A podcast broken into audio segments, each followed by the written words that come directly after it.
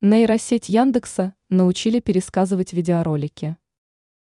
У пользователей Яндекса появилась прекрасная возможность читать пересказы русскоязычных видеороликов вместо их просмотра.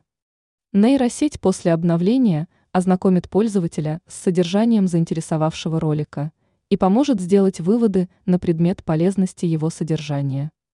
Чтобы найти ответ на нужный вопрос – больше не придется смотреть видеоролики, сообщает rg.ru. Новинка работает на базе нейросети Яндекс.Кт. Чем полезно? Кликнув на тайм-код, можно перейти к интересующему фрагменту. Например, при просмотре обзоров можно сразу перейти к интересующему моменту.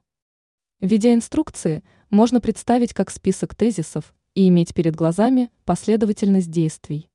Максимальную пользу из новой опции можно будет извлечь, если потребуется узнать содержание длинного видео, когда между важными моментами время тратится на пустую болтовню или рекламу.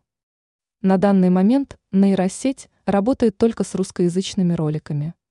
Обработать может видео длиной от 2 минут до 4 часов. Важное условие – ролик должен содержать речевую информацию.